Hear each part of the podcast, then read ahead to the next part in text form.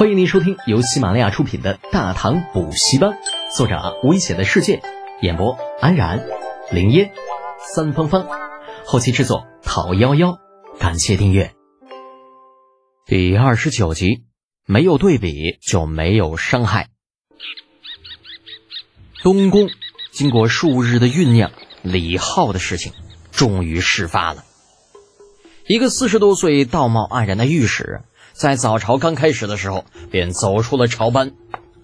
陛下，三原县子李德俭敛财无度，蒙蔽圣听，罔顾君恩。李儿不等他说完呢，就面无表情的点点头。朕知道了，陛下。朕说知道了。李儿很是不悦，这道貌岸然很无奈啊，将求助的目光投向了魏征。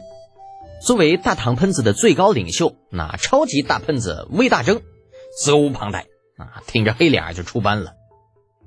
陛下，以文世吉之言虽然严重了一些，但是李德俭此子的确是胆大妄为，有私议朝政之罪。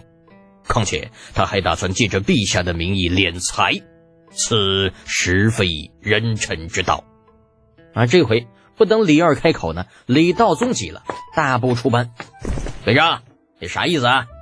李德俭那小子再怎么说也是四品折冲都尉啊，怎么就肆意朝政了？你把话说清楚喽！面对李道宗，魏征是依然不惧，大声的质问道：“任称王，李德俭虽有四品官职，但终究还不足十四。”小小年纪不知收敛，擅自评论与突厥和亲之事不说，还妄下判断。若是影响了大唐与突厥的关系，使得边境再起争端，此事由谁来负责？李道宗把嘴一撇：“切，爱谁负责谁负责啊！天下人管天下事，这啥时候大唐呃有不让人说话的规矩了？说话自然可以，但是也要分场合跟立场。”大唐与突厥好不容易达成休战协议，不能因为某个人的私心被破坏。老夫绝不允许这样的事情发生。魏征这话立刻得到了大批文官的支持，纷纷对李德俭前段时间在某酒馆中的不当言论发出谴责。正所谓天下没有不透风的墙，虽然说李浩答应的奏疏还没有呈上来。但是李二遇刺那一天，他在酒馆里的发言却被传了开来，引起了朝中主和一派的不满，也使得他站在了风口浪尖上。李道宗虽然不支持和亲，但是双拳难敌四手，一时间被众文官喷得抬不起头来。啊，最后还是程咬金看不下去了，大咧咧的站出来：“哎，这姓魏的，你们够了吧？啊，你这么多人欺负一孩子，算什么本事？”哎，有种你们怼突厥人去，哼！或者等李靖那老小子回来，你们跟他怼。道貌岸然的宇文士吉被程咬金说的老大不是味道，调转枪口喷道：“程知节，你不要血口喷人，这跟欺负人有什么关系？”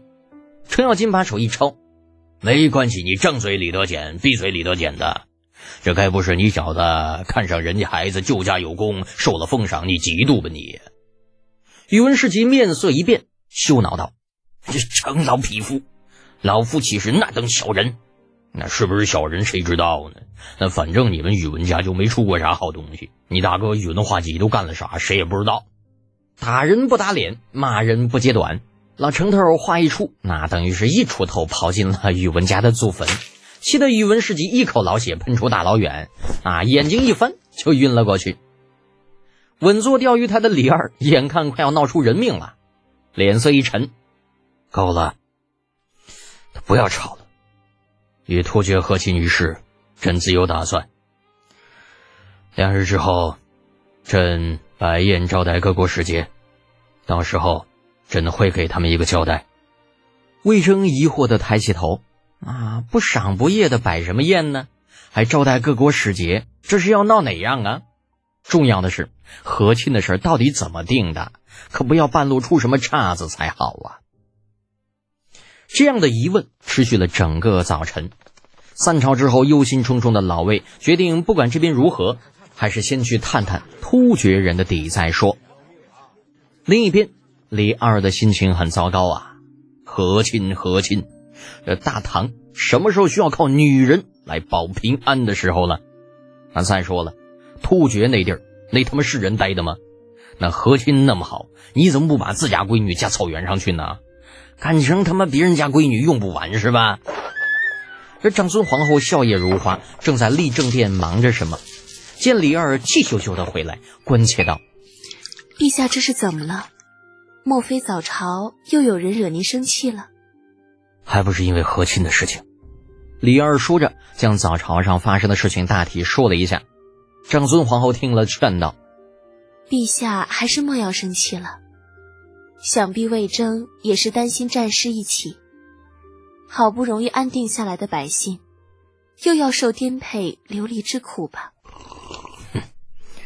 依朕看，他就是沽名钓誉，整天把百姓挂在嘴边，实际上根本就没把朕这个皇帝放在眼中。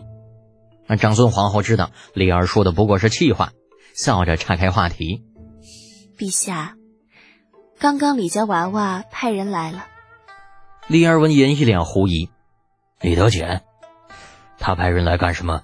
这小子难道还嫌自己的麻烦不够大吗？”那孩子是派人送钱过来，整整五千贯，说是前段时间宫里订购那些酒的回回扣。长孙皇后说着，从衣袖里拿出了一封信，递给李二，顺带还留了一封信。哼，这个小混蛋，脑子里装的都是些什么东西啊？李二的智商很快就想通了回扣的意思，笑骂了一声。接过信展开，信里的内容很简单，大致意思是：自从上次进宫，便觉得皇帝叔叔、皇后婶婶生活过于简朴，如此形象有损大唐威仪，故特地献上五千贯，用来改善宫里的生活条件。云云云云，你就抛开那丑到灵魂深处的自己不说，这一封信，看到李二这心里边热乎乎的，你说说。都是臣子，怎么这孩子就那么贴心呢？别人都是变着法的从宫里边往外抠钱，就只有他那想着往宫里送钱。魏征虽然不想着钱，可是那个王八犊子他想着名声啊，口口声声说什么皇帝应该克己慎独，也从没见他想过皇室威仪。皇后的裙子都到脚面了。朕天天萝卜白菜大葱，这脸都快吃出葱心绿了，难道他就没有看到吗？如此作为，不当人子，亏他有脸弹劾一个孩子，真是不要个碧脸了。有了魏征做对比啊，李二愈发觉得李浩很忠心，掂着手里这信打趣道：“观音婢啊，你说德简这孩子也是，这字怎么就这么丑呢？”长孙皇后掩口轻笑：“ 陛下瑕不掩瑜呢，您只看字，难道就没看出一点别的？”